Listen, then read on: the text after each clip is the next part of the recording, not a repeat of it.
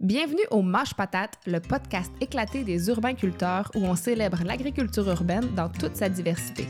Des techniques de culture aux projets innovants, en passant par les enjeux et défis du milieu urbain, on réfléchit avec vous, on en jase avec nos invités et, on, se fait aller Mâche Patate!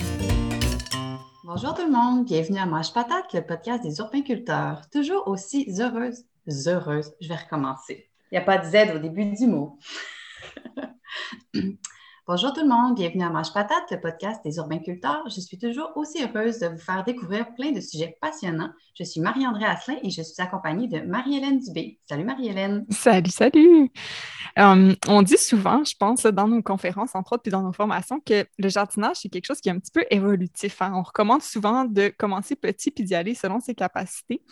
Puis de notre expérience, et, je dirais comme forte de beaucoup de discussions avec euh, des jardiniers, on a remarqué que la plupart des gens qui commencent euh, petits vont souvent enclencher un genre de processus de non-retour. Leur jardin va comme grossir de plus en plus à chaque année. Puis on dirait qu'on trouve toujours le moyen d'en faire plus. on va ajouter un pot quelque part, on va déplacer des meubles peut-être, on va se mettre à cultiver devant notre façade euh, finalement. Je sais pas si ça t'a fait ça, toi, Marie-André, quand tu as commencé? Ben, quand même, là, je peux dire que j'ai été atteint un peu de cette folie-là. Moi, ça, c'est ça, il y a certaines périodes de ma vie que j'ai pu cultiver à l'extérieur, puis euh, d'autres pas. Mais là, si je prends, mettons, le, contexte chez moi euh, présentement, ben, euh, à chaque année, c'est ça, on essaie d'ajouter des pots, créer des structures. Est-ce qu'on pourrait pas faire plus d'espace à ça? Puis j'ai même commencé à investir là, ma toute microscopique petite façade, mais tu sais, c'est le jardinage, c'est comme tellement quelque chose de passionnant qu'on dirait qu'on en veut juste toujours plus. Fait que oui, j'ai été atteinte de, cette folie. Puis toi, Marie-Hélène? Ben oui, c'est sûr. J'allais juste dire aussi que souvent, ça mène même à, devoir euh, investir après ça dans des congélateurs plus gros, puis tout, parce que là, on a des récoltes à plus savoir quoi faire. Mais euh, oui, mais moi, c'est sûr que c'est un contexte de déménagement. Tout ça, justement, j'ai fini par m'acheter une maison. J'ai un terrain, ce qui me permet de faire plus gros. Fait que là, c'est sûr que ça va mm. être ma première année en, grand jardin, mais quand même, même sur mon balcon, ça, ça clairement, les pots se sont multipliés quand j'étais en appartement aussi. Ah, ouais, c'est cool d'entendre ça. Puis, euh, ben, c'est ça. En fait, euh, je voulais qu'on commence le podcast comme ça aujourd'hui en partageant notre expérience parce que j'ai comme la forte impression que la personne qu'on reçoit aujourd'hui a également peut-être vécu là, ce fameux euh, non-retour. En fait, peut-être même beaucoup de gens ont peut-être déjà vécu ça. Puis euh, maintenant que je pense, en fait, si ça vous tente de, nous partager euh, euh, en commentaire ou nous écrire votre processus, comment votre passion du jardin a évolué, ce serait vraiment intéressant. Puis, euh, ben, en fait, ce qui est cool aussi, c'est que l'invité d'aujourd'hui nous a quand même été euh, suggéré par euh, deux invités qui ont déjà participé au podcast lors de discussions informelles qui étaient avant ou après l'enregistrement. Puis, pour les mentionner, en fait, premièrement, il y a Véronique Lemieux de Vigne en Ville qui nous a parlé de lui, puis aussi Jean-Martin Fortier lors de notre épisode 50. Donc, autant dire qu'on était comme vraiment destiné à le rencontrer. Oui, effectivement, euh, on, en a entendu parler, puis on est bien content d'enfin pouvoir le rencontrer. Donc, on reçoit aujourd'hui Réal Mignot de la ferme de rue Montréal. Donc, bonjour Réal, bienvenue à Mange Patate. Bonjour, bonjour à vous deux. ça fait, ça fait plaisir de te rencontrer. Ben oui. Ben, moi aussi, moi aussi. Cool. Ça fait ben, longtemps, que je suis les, longtemps que je suis les urbains-culteurs. Euh, ben, dès, la fondatrice Marie, là, qui était une amie aussi. Donc, euh, je vous suis, puis euh, bravo pour le travail que vous faites. C'est excellent. merci. Est-ce qu'on est qu'on était loin de la réalité ou est-ce qu'on avait raison en disant que tu avais probablement été atteint d'une espèce de folie de non-retour en te mettant à jardiner? Oui, effectivement. Folie de non-retour, je pense que ça le décrit bien. puis, en fait, euh, je pense que la folie, euh, elle gagne du terrain c'est euh, ouais, une plante envahissante euh, dans ma tête qui génère beaucoup de qui génère beaucoup de, de, fruits. Euh, pour mettre les gens en contexte, est-ce que tu pourrais nous parler un peu de, de, ton projet de la ferme de rue Montréal? Bien sûr ça fait déjà 25 ans que je cultive euh, le, terrain ou à Montréal, euh, puis même j'avais un jardin avant d'arriver ici, mais ici spécifiquement, euh, ça fait un bout de temps que, je cultive, puis ça a commencé avec les côtés de la maison, puis là, je trouvais que Bon, il y avait pas assez de tomates qui poussaient. Bon, je voyais que ça commençait à être restreint un petit peu. Puis à un moment donné, j'ai décidé de m'attaquer carrément à la façade. Et là, j'ai transformé la façade de la maison en jardin. Euh, et euh, ça, ça a été comme la deuxième étape. Mais il y a un autre côté aussi à la maison. Fait que le troisième côté, à un moment donné, il y est passé aussi. Heureusement, euh, j'ai des belles conditions d'ensoleillement, donc ça m'a permis d'aller chercher quand même pas mal de superficie, mais malgré, malgré ça, on parle quand même de superficie en pleine terre qui est tout au plus de 500 pieds carrés, mais ça non plus, c'était pas assez. Alors, à un moment donné, j'ai décidé de me réapproprier le stationnement. Fait que j'ai construit des bacs euh, pour faire des cultures en bac. Donc, euh, j'ai construit, en fait, c'est des modules d'agriculture urbaine qui peuvent se déplacer. Donc, je peux suivre le soleil ou je peux les placer où je veux ou je peux faire un petit espace euh, détente. Bref, c'est des modules qui se déplacent. Euh, et là, ce n'était pas encore assez. Donc, euh, j'y ai été aussi avec euh, des jardinières et des pots. et là, j'ai même occupé les bandes qui, bordaient le stationnement, les bandes de trottoir, bref, chaque espace. Puis l'an dernier, je trouvais que ce n'était pas encore assez, fait que j'ai commencé aussi avec la culture verticale. Donc, ça me fait, euh, ouais, fait qu'on a sorti quand même pas mal de choses l'année passée, euh, parce que quand je parle de la superficie que j'ai par rapport au volume que je produis, les gens sont toujours très étonnés, mais c'est parce qu'il y a aussi une complémentarité avec euh, toutes les autres techniques que, que j'utilise. Donc, à partir de la jardinière, là, au pot, en passant par le bac, jusqu'au pot de géotextile, et bien sûr, la, la, la pleine terre. Il ne faut pas l'oublier. Euh, donc, toutes, les, toutes les techniques sont pratiquées. Mm-hmm. Mais là, de ce que je comprends, en fait, là, c'est que maintenant, tu, tu, vends des légumes, mais est-ce qu'à la base, c'était quelque chose, un projet réfléchi ou c'est quelque chose qui est devenu comme une évidence après euh, un certain temps de culture? Ben, c'est un peu les deux, en fait. Euh, c'est qu'en 2017, moi, je n'arrive pas nécessairement du domaine de l'agriculture. J'étais dans le domaine de l'architecture en développement durable. Je travaillais surtout euh, sur des, grands projets de bâtiments ou de construction ou d'urbanisme, mais euh, évidemment, en étant en développement durable, il y a souvent eu l'aménagement de toits verts, il y a souvent eu des aménagements plus verts. Puis moi, ben, étant donné que ça fait partie de mes passions, c'est sûr que je poussais beaucoup pour ça. J'ai vu les premiers toits verts arriver au Québec, euh, puis je me rappelle que c'était toute ben, une révolution quand c'est apparu. Euh, donc, euh, et là, ben, en 2017, j'ai décidé de, faire le saut puis euh, de retourner à l'école en agriculture urbaine. et là, bien évidemment, il y avait un projet qui était derrière ça. Ça me tentait d'avoir ma propre ferme. Est-ce que c'était pour être une ferme urbaine? Est-ce que c'était pour être une ferme périurbaine? Je n'étais pas trop, trop certain, mais j'étudiais dans cette direction-là. Puis là, ce qui a fait en sorte qu'avec la ferme de rue, ça a commencé à lever, c'est que c'est arrivé un petit peu, euh, ben, ça c'était moins réfléchi, c'était une conclusion qui s'est faite sentir, c'est que j'avais quatre enfants, puis euh, ils ont grandi, ces enfants-là, mais j'avais l'habitude de tout produire presque. On n'était pas loin de l'autosuffisance, là, à part des légumes racines, à partir du jardin, puis je remplissais le congélateur. Puis à un moment donné, euh, quand j'étais en production pendant l'été, puis que là, je me suis dit, ah là, il faudrait que je recommence à faire mon pesto quand le basilic sort, puis tout ça, pour commencer tout de suite à faire mes transformations. Puis que j'ai commencé à regarder les armoires du congélateur, il était encore plein de l'année dernière. J'avais encore du quai, j'avais encore euh, des légumes de conserve. Bref, et là, j'ai réalisé que mes enfants étaient partis. Que, des fois, quand t'es parent, tu, tu, fais des prises de conscience, des fois, puis ils sont tous grands, ils sont plus là, fait que ça mange bien moins, tu sais. Fait que, euh, puis là, je regardais mon jardin qui était en pleine production, fait que j'ai décidé de faire une pancarte à vendre. J'ai dit, je pourrais jamais transformer tout ça, autant me mettre à le vendre. Et là, ça, ça, ça, a vraiment transformé la dynamique. Les gens connaissaient mon jardin parce qu'il y a plein de mhm. gens qui passaient, qui le prenaient en photo parce que je fais un mélange horticole et euh, euh, comestible. Euh, puis j'appelle ça pour m'amuser des aménagements gourmands et festifs. bref, tu sais, pour. donc, il y a beaucoup d'horticulture. Je favorise la biodiversité. J'ai plus que je dois avoir une vingtaine, 13 espèces de rosiers, je dois avoir au moins 50 espèces de fleurs vivaces différentes, en plus de quarantaine d'espèces de légumes et de fines herbes. Fait que euh, et tout ça sur l'espace dont on parle. Oui, c'est ça, je suis comme, ah ouais, tu réussis à faire ça en plus. oui, c'est ça. Fait que là, les voisins, c'est ça, les voisins connaissaient déjà le projet, tu sais. Euh, mais là, quand j'ai mis ça à vendre, je suis devenu le dépanneur à légumes de la rue, tu sais, puis du quartier.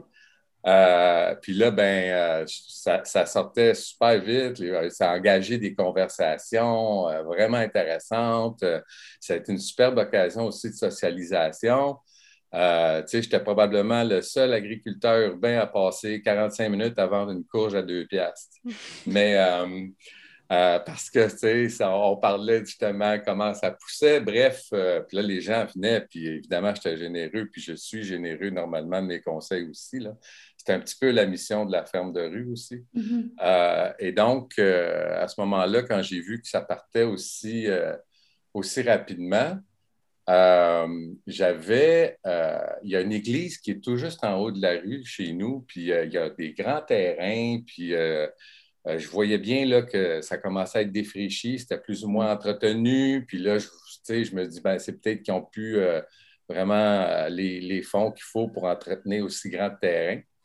Alors, j'ai décidé de prendre ma pelle puis d'aller voir au presbytère pour voir s'ils ne voudraient pas avoir un jardin dans leur cours. Et finalement, bon, le, prêtre à l'époque m'a dit déposez votre projet. J'ai déposé le projet. Ça a été quand même euh, quelques négociations. Puis là, finalement, il m'a autorisé à utiliser le terrain. Fait que là, on va avoir 6500 pieds carrés euh, euh, de culture là. Mais 6500 pieds carrés, il faut combiner les différentes techniques de culture.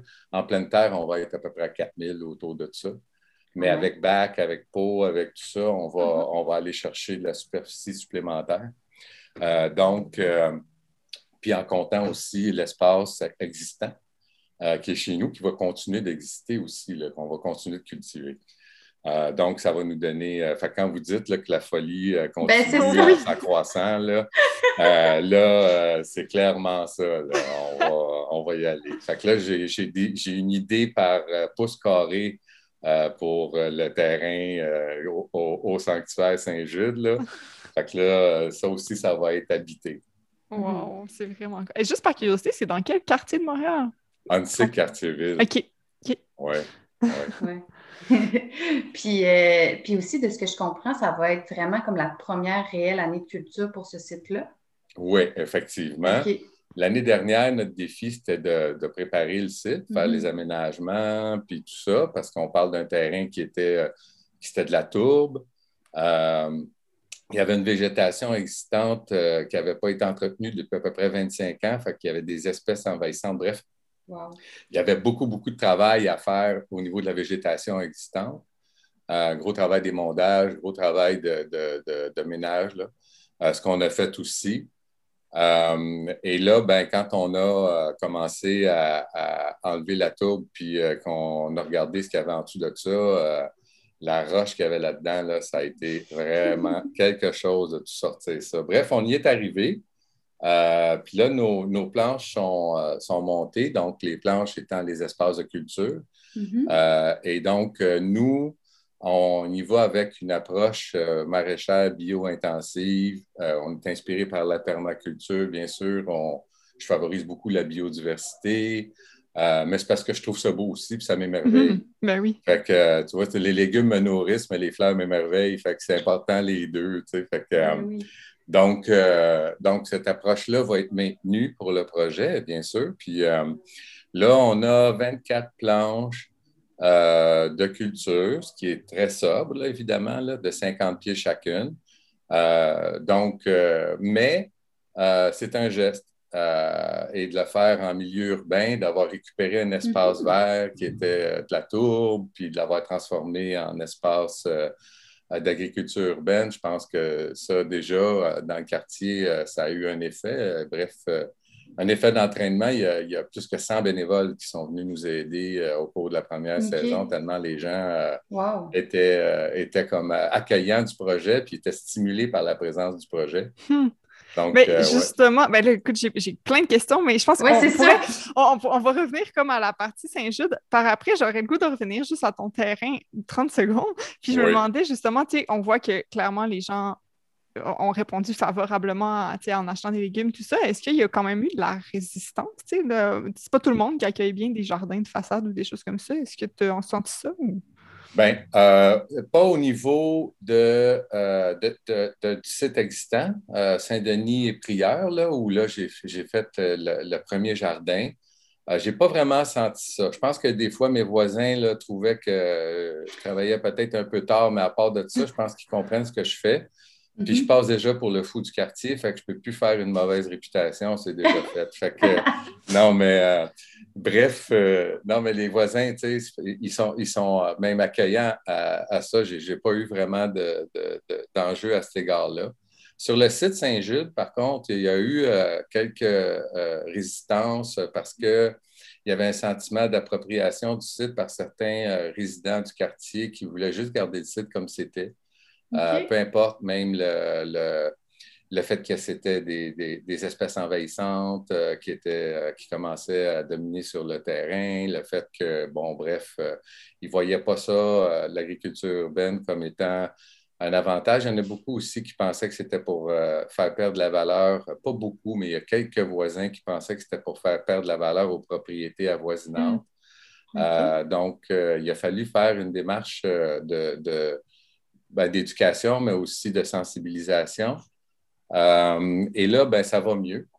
Euh, euh, dans l'ensemble, je ne vous dis pas qu'il ne reste pas quelques voisins qui sont résistants à ça, mais je pense que c'est un phénomène plus lié aux questions de, classe, parce que nous, on veut faire un, la remise de, d'une partie de notre production aux gens qui, euh, au groupe d'entraide, aux gens qui sont dans le mm-hmm. besoin à l'intérieur du quartier. Puis euh, les gens qui euh, fréquentent les locaux de l'Église, dans, dans, beaucoup de cas, c'est des gens qui louent les locaux pour des groupes communautaires. On a le groupe d'accueil des nouveaux arrivants, les réfugiés, les groupes d'insertion sociaux professionnels pour les femmes. bon, bref, ces locaux-là, c'est pas confessionnels, c'est des organismes du quartier euh, qui vont louer ces locaux-là. Mais la plupart de ces gens-là, ce pas des gens qui ont des revenus euh, très élevés. Euh, même souvent, c'est des gens qui sont sous le seuil de la pauvreté ou qui sont de nouveaux arrivants. Alors, et là, ben, c'est pour ça que pour nous, on voulait avoir un ancrage dans la communauté. Puis quand on a commencé à penser à, à combien qu'on devrait vendre nos tomates pour arriver mais tu sais, si tu commences à vendre la tomate à 4 piastres, 4 piastres et demi à livre, puis que le monde qui rentre dans l'église ne sont même pas capables de se payer les tomates qui poussent sur le terrain de l'église, il y a comme une forme d'ironie. Fait que pour mm-hmm. nous, là, c'est ça qu'il fallait essayer de trouver euh, comme solution. Et là, ben, il y a des gens dans le quartier qui n'avaient peut-être pas conscience qu'effectivement, euh, la plupart des gens qui fréquentent l'Église, ce pas des gens qui sont à revenus euh, très élevés, que UNSIC il y en a euh, des enjeux de sécurité alimentaire, qu'il y a des enjeux de pauvreté, d'exclusion aussi, donc qu'on a à faire des efforts à cet égard-là. Je pense que ça a permis à certains citoyens de s'ouvrir les yeux sur une réalité mm-hmm. qui était tout près d'eux. Mais vu que ces gens-là rentrent dans le sous-sol de l'Église, ils font leur réunion, puis ils s'en vont, bien, ils la voient moins. Mm-hmm. Mais nous, on la sent. Et donc, à la ferme de rue, c'est ça, ça, a fait partie de notre mission. Puis euh, le modèle d'affaires a été revu pour être capable justement d'avoir cet ancrage-là dans la communauté. Hmm. Puis euh, aussi, depuis le début, tu dis beaucoup nous, on, qui sont ces gens? Avec toi? ah ben, ben, ben, je considère que les gens qui ont embarqué sur mon CA sont aussi ou presque fous que moi, tu sais. C'est des gens de calibre, ils ont cru au projet. J'inclus aussi les gens qui ont été bénévoles. Des fois que je parle au nous, c'est parce que euh, il y a des gens qui se sont appropriés le projet, puis ça me fait tellement plaisir de ben voir qu'il y a des gens qui, qui veulent que ce projet-là lève. Euh, alors, tu sais, dans le fond, oui, euh, j'ai été peut-être l'étincelle de départ, puis là, c'est moi qui coordonne, euh, mais il prend du souffle en lui-même, le projet, puis je suis content quand il y a des, des bénévoles qui disent, ben non, notre jardin, notre rail, elle va sortir. Ou que, bon, euh, il y a des, des, gens qui considèrent que c'est un peu leur projet à eux aussi. Euh, donc, c'est pour ça que je dis nous, parce qu'il n'y a pas plusieurs fondateurs.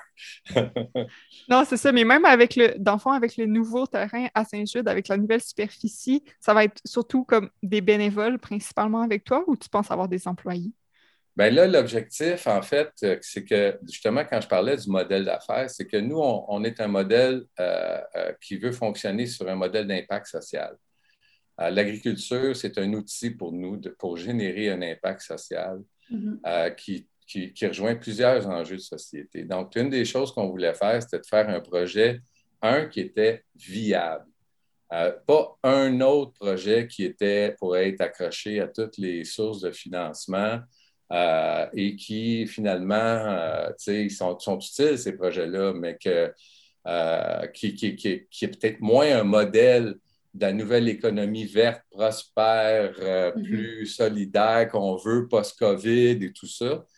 moi, je me suis dit, il y a moyen de monter un modèle où on pourrait créer de l'emploi. Donc, la création d'emplois, là, on voulait, je veux aussi qu'on fasse de l'agriculture urbaine, mais entre guillemets, professionnel. Je veux montrer aux gens du quartier tout ce qu'on peut sortir sur un terrain, comme je le fais sur mon terrain. Mm-hmm. Euh, et ça, je veux avoir des gens compétents sur qui on peut compter pour que d'année en année, on fasse une plus belle démonstration de ce qu'on est capable de sortir sur le terrain et qu'on soit aussi capable de parler aux gens des bonnes techniques. Alors, de reposer uniquement sur une structure bénévole, ça fait en sorte qu'il y a beaucoup de, de savoirs qui se perdent. Là, pour l'instant, on n'a pas eu tout le financement qu'on attendait. On est à la course, on est un jeune projet. Donc, oui, on repose beaucoup sur une structure bénévole, euh, mais ça, ça va être appelé à être, euh, si vous voulez, mieux structuré par une structure d'employés. Et là, les tâches bénévoles, même eux vont y trouver leur compte parce qu'ils vont avoir euh, plus de coaching, parce que là, moi, j'accueille les bénévoles, mais je n'ai pas toujours le temps. Là, je cours un peu après mm-hmm. tout. Fait que, tu sais, des fois, j'aimerais ça être plus présent pour être capable de les faire profiter de leur formation sur le terrain, puis tout ça. Là, ça va être mieux encadré, puis les activités aussi mm-hmm. vont être euh, mm. mieux adaptées. Mais en attendant, on est, on est super heureux de les avoir. Je suis ben super heureux qu'ils soient là, oui. Mais tu sais, c'est aussi, moi, je trouve que euh, le, bénévole, oui, il donne son temps, mais après ça, de, de, de, lui enseigner le plus possible tout ce que tu sais pour qu'après ça, il soit autonome, c'est comme un, un, beau retour. Là. Nous, on, essaie de le faire le plus possible aussi, puis de justement de pouvoir partager le savoir. Ben, tu viens m'aider, ben, je vais te montrer ce que je sais. Oui. je trouve ça euh, important aussi. Là. Mais il faut avoir le temps de le faire correctement. oui, non, c'est exactement, c'est ça. Il faut juste avoir le temps d'être là puis de le faire correctement. Puis nous, euh, c'est parce que j'aimerais ça éventuellement aussi, parce qu'on a des, euh, des, des, modules, on a des espaces qui vont être plantés par la communauté. Donc, il y a certains modules, au lieu de mettre une clôture, par exemple, sur le site, on va mettre un périmètre qui va être constitué de, modules d'agriculture urbaine, un peu comme vous avez fait à Québec avec des bacs surélevés. Sauf que nous, ce qu'on va faire, on va le faire un petit peu plus élevé, euh, juste pour ne pas faciliter l'enjambement de tout ça. Et dans ces modules-là, euh, chacun des modules va être planté par une classe. On a une école qui est à moins de 200 mètres euh, euh, de, chez nous. On a des scouts qui fréquentent les locaux de l'église. On a des camps Il y a des personnes âgées. Donc, on va avoir des mobiles d'agriculture urbaine. je pense que vous en avez déjà fait qui permettent l'accessibilité aux personnes à mobilité réduite. Vous savez, les bacs, là, qui, bon, fait qu'on va avoir ça aussi. Mais ces espaces-là, ils vont être plantés dans le cadre d'activités éducatives. Donc, c'est pour mhm. ça que je vous dis que l'embauche d'employés ou d'animateurs horticoles ferait en sorte que ces activités-là seraient pas mal le fun pour les gens qui mhm. vont y participer. Ben Et ça, ça pourrait être aussi encadré avec la participation de bénévoles qui trouveraient le compte. Là. Donc, on va leur faire planter des, des, du millifère. J'ai de la réglisse à leur faire planter. Euh, il y a de la guimauve. Euh, je leur fais planter toutes sortes d'affaires aux, euh, aux, jeunes, des tagettes, mais qui sont vraiment goûteuses. Fait que, euh, puis euh, l'année passée, il y en a des jeunes qui venaient sur le terrain, puis quand je les faisais goûter ça, c'est comme Ah! C'était vraiment intéressant de voir la réaction dans le visage. Uh-huh. Bref, c'est ça. Fait que ça va être ça là, sur le site de la ferme de rue. Mais en termes de justement peut-être de répercussions dans, dans le milieu, est-ce que tu as remarqué s'il y a d'autres gens dans le quartier qui sont mis à jardiner, euh, comme eux sur leur terrain, en te voyant faire? T'as-tu remarqué un peu autour de toi? avoir le nombre qui passe sur mon terrain pour me demander des conseils parce que je les ai vendus un semis l'année passée, parce que je les ai vendus des fleurs, parce que je vends aussi euh, euh, des, fleurs puis des plantes horticoles que j'utilise moi-même pour faire la biodiversité, des bulbes aussi.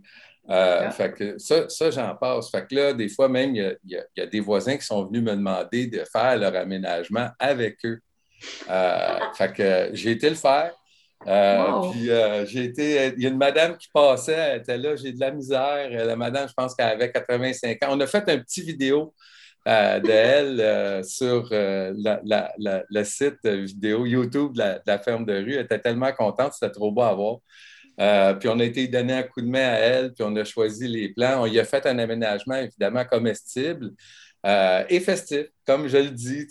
on a mis de la fleur là-dedans. La madame est, super. Euh, on a mis de l'ail décoratif, on a mis du gingembre sauvage. Il y en a un autre à qui on a mis la fameuse tête de violon, la fougère. Il y avait un espace parfait pour faire ça. J'ai dit, ben là, quand le printemps arrive, vous allez manger de la fougère. Fait que, c'est les gens se posent des questions sur la fameuse tête de violon, mais ben, ça pousse dans une cour. Là. donc, euh, c'est ça. Fait qu'on on fait toujours ça, puis même s'ils décident de ne pas le consommer, au moins ils l'ont. Ben puis ils ont le mellifère aussi, comme je plante de la monarde aussi. Je ne sais pas si vous connaissez la monarde, mais ça, c'est comme la fleur parfaite là, sur un terrain. C'est mellifère, comestible. En plus, c'est médicinal, la racine, la fleur. Euh, tout, Puis c'est bon. Tout, est bon là-dedans. fait que, tu sais, c'est comme la, monarde, euh, ça fait partie. Puis c'est tellement beau. Mm-hmm. Euh, bref, il y a des couleurs qui sont vraiment belles. Fait que ça, c'est bon. Fait que ça, c'est des affaires que je propose dans les aménagements euh, que je fais. qu'il y, y, a beaucoup de paysagistes qui vont moins proposer ces plantes-là, mm-hmm. alors que moi, je, propose encore plus de plantes comme ça.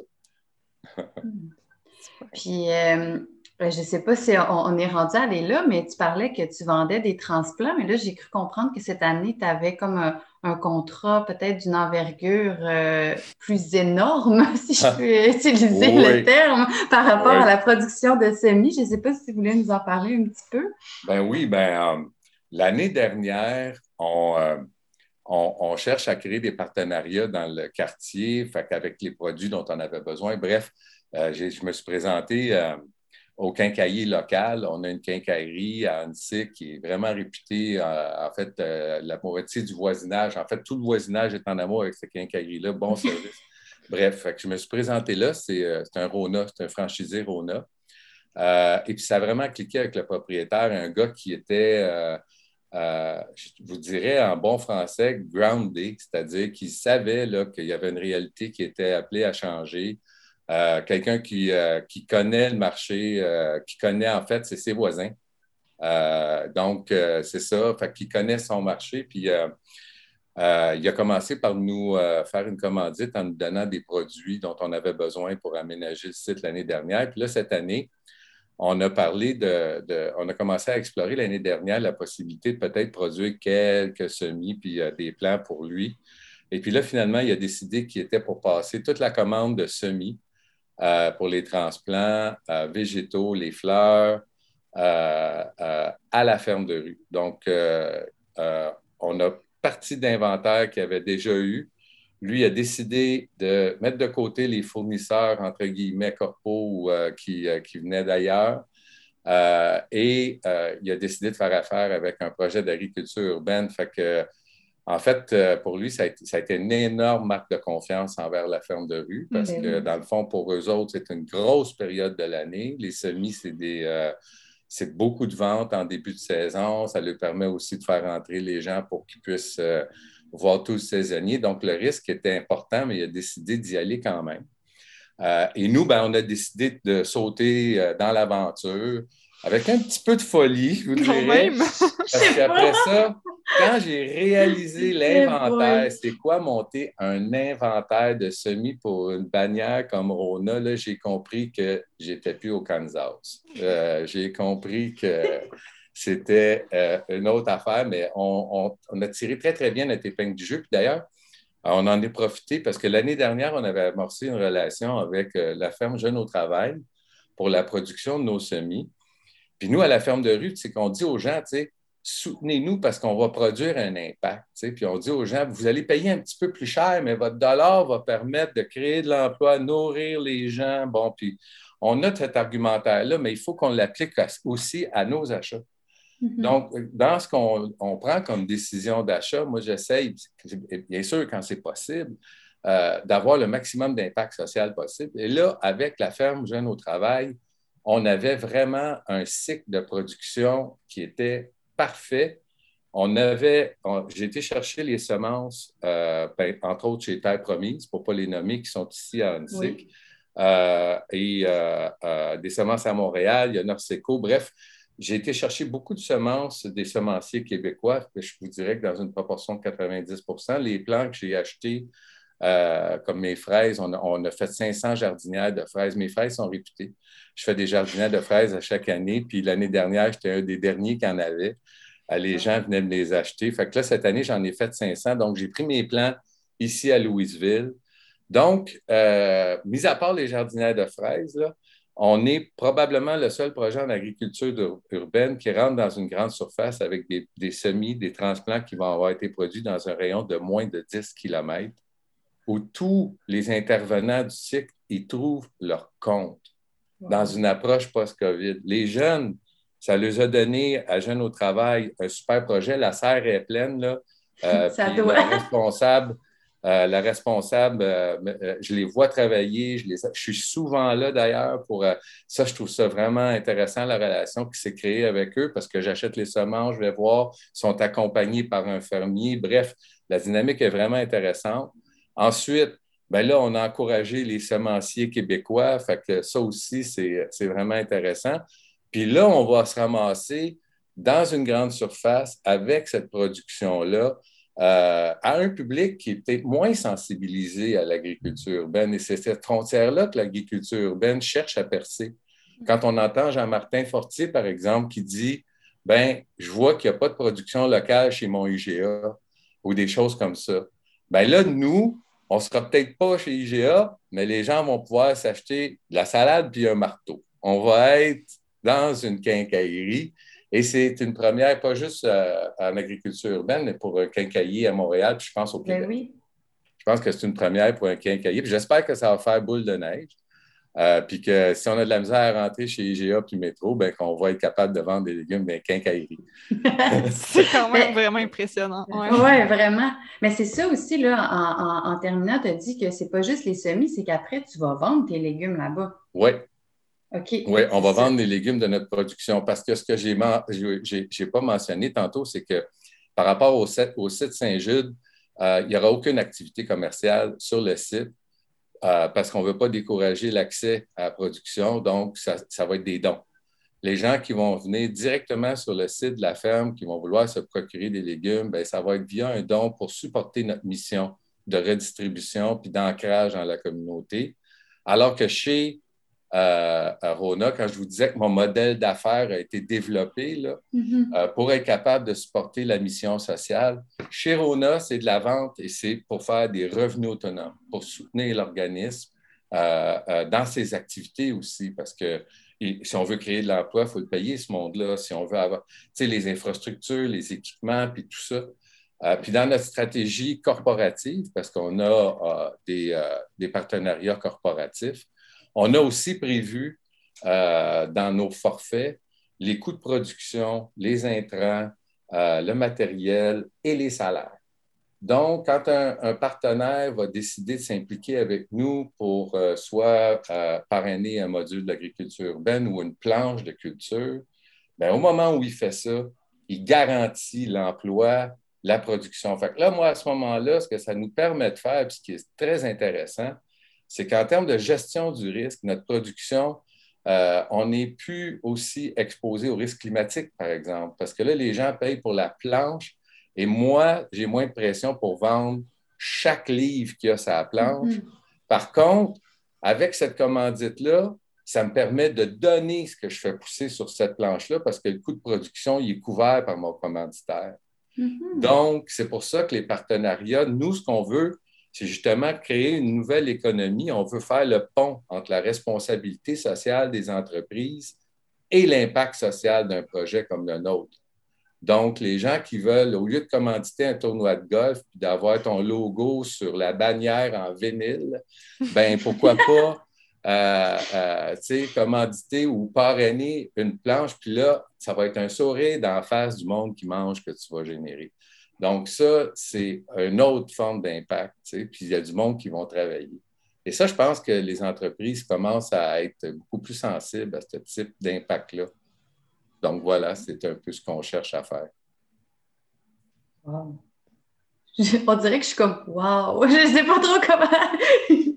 Ah non, mais c'est vraiment super oui, c'est ça. Puis est-ce que justement, à date, il y en a beaucoup. Est-ce qu'il y a beaucoup d'entreprises qui ont embarqué pour l'instant? Est-ce que tu vois l'intérêt? Je vois l'intérêt, mais euh, là, pour l'instant, c'est que, tu sais, c'est l'œuf ou la poule. C'est que pour l'instant, euh, il n'y a pas beaucoup de ressources. C'est pas mal moi qui mène le, projet à bout de bras. Et là, ben, des fois, je suis obligé de me transformer puis de remplacer ma pelle par un clavier d'ordinateur, puis tout ça. Fait que dans le fond, c'est le suivi, là, puis euh, mm-hmm. C'est euh, qu'il faudrait faire. Mais il y a de l'intérêt de la part des, euh, entreprises. C'est juste que là, j'ai de joindre les deux bouts, là. à un moment donné, je pas mal de travail à un moment donné. Oui, ben c'est ça, effectivement. C'est beaucoup, beaucoup de travail pour une seule personne. Oui. Ouais. Donc, mais là, cette année, on va embaucher du monde, je dois le dire, parce qu'avec l'opportunité de Rona et tout ça, on a quand même eu des confirmations pour l'embauche. On va créer cinq emplois cette année. C'est quand même un objectif qui va être atteint. Là. On va avoir cinq nouveaux emplois cette année. pour la saison. Mais euh, bon, on va essayer d'en garder une coupe pour l'année là-dedans. Ben, je trouve que c'est un très, gros, un très bon début. Quand même, de 1 à 5, c'est un bon énorme. Excuse-moi, Marie-Hélène, je t'ai Non, non, c'est bien correct. Mais je, me, je me demandais, parce que tu, tu disais que vous avez choisi de ne pas vendre sur place là, à la ferme, ça va plus être sous forme de don, en fait, puis tout ça. Mais je me demandais si, euh, pour Côté réglementation ou zonage, est-ce que vous avez eu demandé comme des modifications? Comme qu'est-ce qui est-ce qu'il y avait eu des barrières, dans le fond, réglementaires au projet? Euh, oui, euh, en fait, il y, a, eu, des contournements. En fait, il y a eu des enjeux réglementaires par rapport au projet. Euh, le premier, ça a été, étant donné la vocation du site patrimonial usage religieux, euh, et euh, le fait que c'était un projet d'agriculture. Mais il y a eu une mauvaise interprétation, ou en fait, il y a eu une interprétation plutôt sommaire euh, au départ des, gens de l'arrondissement puis de la ville-centre, c'est qu'ils considéraient, ils ont considéré le bâtiment comme patrimoine, édifice, patrimoine religieux, zone résidentielle et la ferme de rue comme une exploitation agricole, au même titre que si j'étais une ferme, là, avec euh, mm-hmm. camion, tracteur. En fait, c'était comme ça qu'ils l'avaient décrit, avec camion et vente. que pour eux, l'usage était incompatible, mais on comprend là, que c'est pas avec. Euh, je n'ai pas de tracteur cette ferme-là. -là, Ce n'est pas une exploitation agricole dans le sens où, euh, écoute, en plus de ça, même si c'est un bel espace en ville, ah, on ne se le cachera pas. Là, 12 planches là, ou 24 planches de 50 pieds, là, c'est pas gros comme, euh, comme exploitation agricole ou comme jardin. Donc, ça fait tout à la main, on fait tout notre travail manuel. Donc, il y, a eu beaucoup d'explications à donner, puis euh, de nuances à faire. il n'y aura pas de tracteur, on n'aura pas de poules, on n'aura pas de. Euh, puis les poules, bien, si ça arrive, on va attendre que le permis soit émis. Il y a des, gens qui avaient peur qu'on fasse de l'élevage. Fait qu'il y a eu beaucoup de mauvaises perceptions qui ont été, qui ont été lancées. Puis curieusement, ce qui m'a comme étonné, c'est que l'agriculture puisse être considérée comme incompatible avec un terrain à vocation religieuse, alors que tout le monde sait que toutes les communautés religieuses euh, avaient leur jardin avant. Euh, c'est vrai. Je veux dire, il ne faut pas avoir été à Oka pour dire que l'agriculture puis euh, la, vocation religieuse est incompatible. Donc, mm-hmm. Euh, puis ce qui nous a avantagé euh, là-dessus, c'est que euh, la paroisse est de plein droit sur son terrain. Donc, on n'est pas, sur le terrain de la municipalité, c'est son terrain à 100% fait si, la, si la paroisse avait décidé de se faire creuser une piscine, ils auraient le droit. il aurait fallu qu'ils demandent une. Non, mais tu sais, c'est ça. Bref, ils auraient pu, pu faire ce qu'ils veulent. Puis le terrain il y avait déjà même été question qu'il soit vendu euh, pour euh, euh, faire des condos. et là, la paroisse aurait très bien pu, il aurait fait un coup d'argent. Avait, mais Là, la paroisse a décidé d'actualiser sa mission puis de se mettre les deux pieds dans la rue puis de comprendre qu'à quelque part, l'agriculture urbaine, c'était quelque chose qui était non seulement avec leur mission, mais que c'était pour rendre un service réel à la communauté. Et c'est le choix qu'ils ont décidé. Puis, euh, j'ai aucune obligation envers euh, la paroisse autre que d'entretenir le terrain puis de le faire comme il faut. Mais il n'y a, rien de confessionnel dans le projet. on n'a pas d'autre obligation que de celui de respecter le bail euh, d'entretien puis euh, de respect des conditions euh, qui ont été établies. Fait qu'on est, on est vraiment choyé. Puis en termes de réglementation, ben, il, était, il était aussi question qu'une exploitation ou un usage commercial en milieu résidentiel, ça, il aurait fallu faire une demande formelle de, de modification au plan d'urbanisme. Mm-hmm. Euh, et ça, c'est des coûts importants. C'est pas que ça n'aurait mm-hmm. pas nécessairement passé, mais c'est trois lectures, euh, c'est un processus qui est très lourd, puis la ferme n'aurait pas pu euh, se permettre même d'embarquer dans une démarche comme ça. Mm-hmm. C'est des milliers de dollars de frais en plus. Là. Fait que, moi, j'aime bien mieux m'acheter des plants de tomates ou des, des semences. donc, donc, voilà, c'est un petit peu ça en termes de réglementation. Mais oui, ça a été un enjeu. Je comprends en tout cas avec le nom, tu sais, le titre là, de ferme de rue aussi, qu'il y a des gens qui pensent que mon tracteur à l'élevage, puis tout parce que c'est quelque chose qu'on a rencontré nous aussi de notre côté quand on, commençait à parler de, notre projet qui est dans, le Vieux-Port de Québec. Là. Puis au début, on en parlait justement, on disait ah, c'est une ferme urbaine, une ferme urbaine en an, puis comme c'était la barrière, vraiment. Les gens étaient comme, mais attends un peu, une ferme, là, tu sais, quel genre d'installation vous mettez là? Il veut avoir des animaux? Non, non, non. Puis c'est comme associé automatiquement dans la tête des gens. Ah, vous avez eu ce commentaire-là, vous? Ouais. Ah, oui. Ah, oui, oui. Hein? c'est pas pour rien ah, que nous, le titre de la place, c'est les jardins du Bas-Saint-Louis, c'est non la ferme, parce que c'est ça, ça, ça a créé une barrière mentale, on dirait. ah oui, ben moi aussi. Puis j'ai remplacé par potager à un moment donné l'utilisation potager euh, urbain, puis tout ça. Mais le nom, c'est la ferme de rue, mais en fait, ça vient de. écoute, c'est une joke euh, au départ, mais ça a pris beaucoup de sens avec euh, le temps parce que il y, a, eu des travaux à un moment donné chez nous, puis la rue a été bloquée, puis c'était en plein devant chez nous. Puis là, je vendais les légumes avec les gros cônes, puis tout ça. Fait que, il, y y a un voisin qui est passé, puis m'a fait une joke. Il dit Tu devrais appeler ça la fermeture de rue.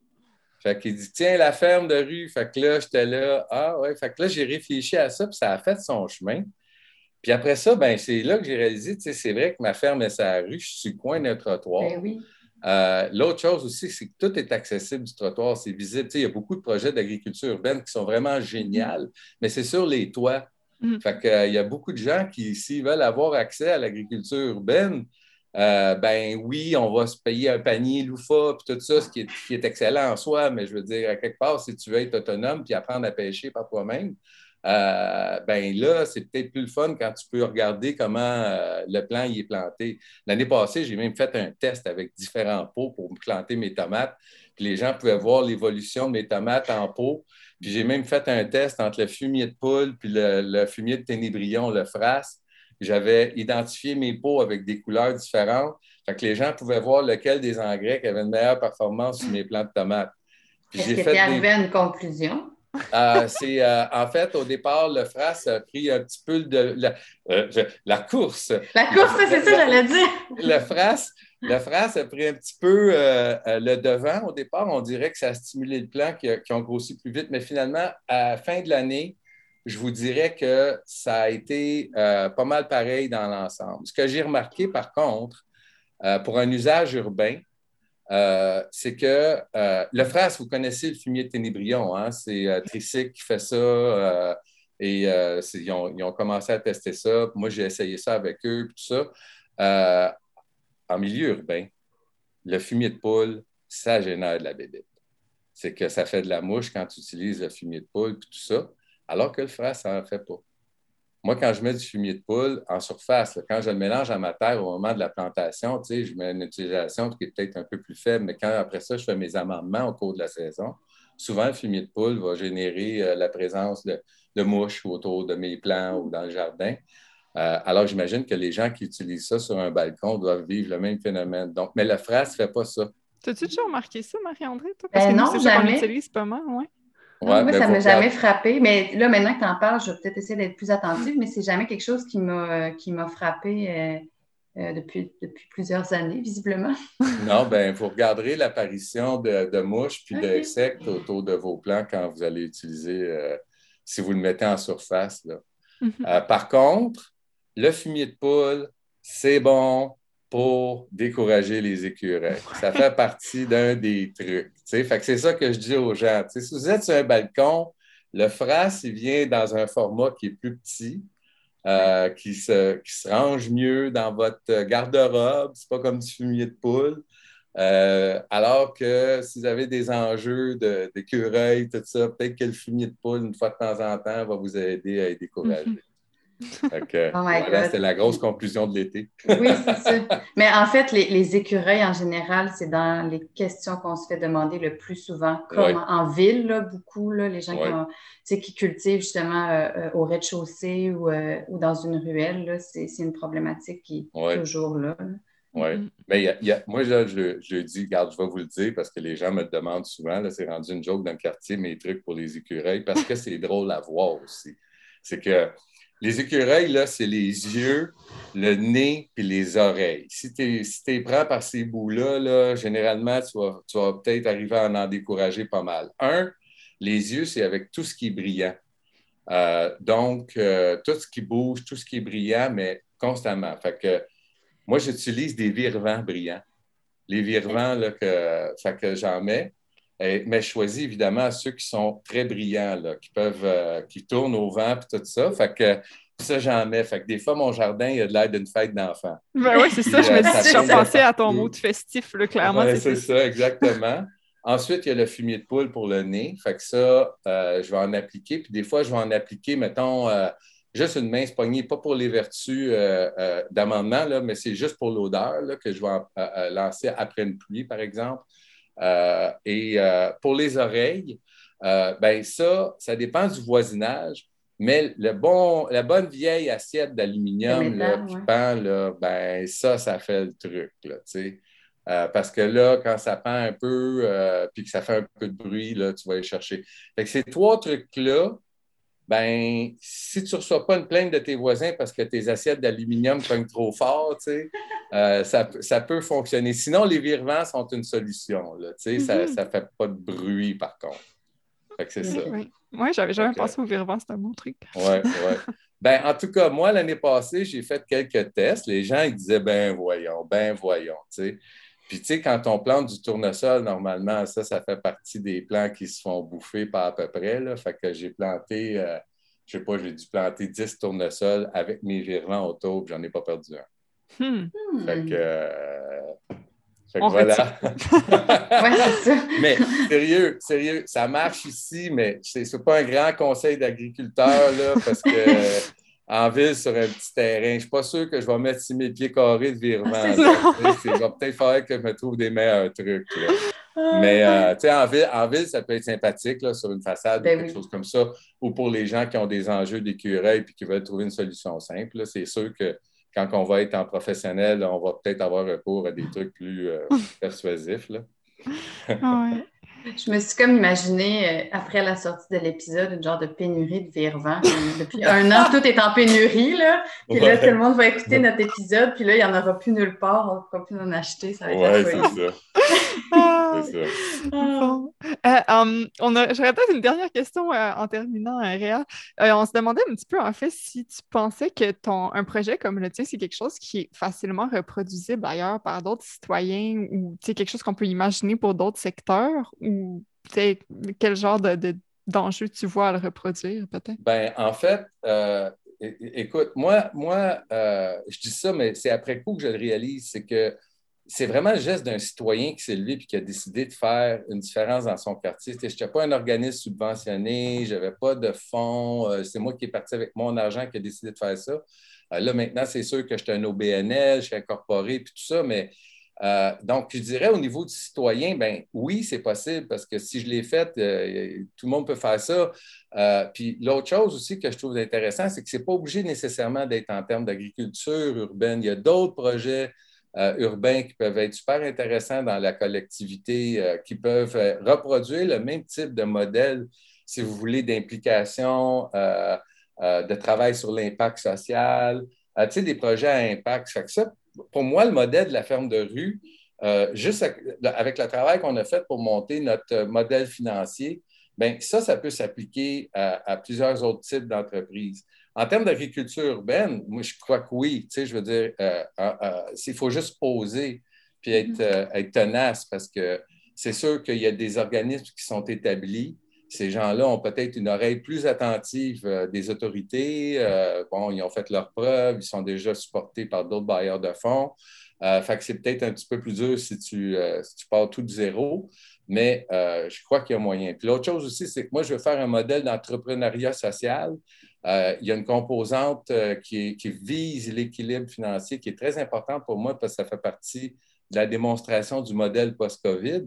Mais le citoyen pourrait tout aussi bien décider de faire un projet collectif ou pourrait faire des projets qui ne sont pas nécessairement euh, orientés vers l'entrepreneuriat social, mais qui ont un mhm. impact tout aussi important. Euh, alors ça, je pense que dans ce sens-là, oui, le modèle est reproductible. Mhm. Puis euh, ça peut avoir l'air d'une drôle de question, mais pour si je parle du premier site chez toi, finalement, tu pouvais juste, mettons, dans ta cour, vendre des légumes comme ça? Est-ce qu'il a fallu que tu demandes un permis pour vendre des légumes? Ben, savez-vous quoi? Je n'ai pas demandé la permission. c'est ça que je veux dire. Je n'ai pas demandé la permission. OK. Je suis à vendre mes légumes. Puis, euh, OK. Non, non, mais c'est bien parfait. Je ne voulais pas te, te, rendre mal à l'aise. Non, non, tu ne me rends pas mal à l'aise, mais il faut que je te dise que moi, ces légumes-là, je les mange.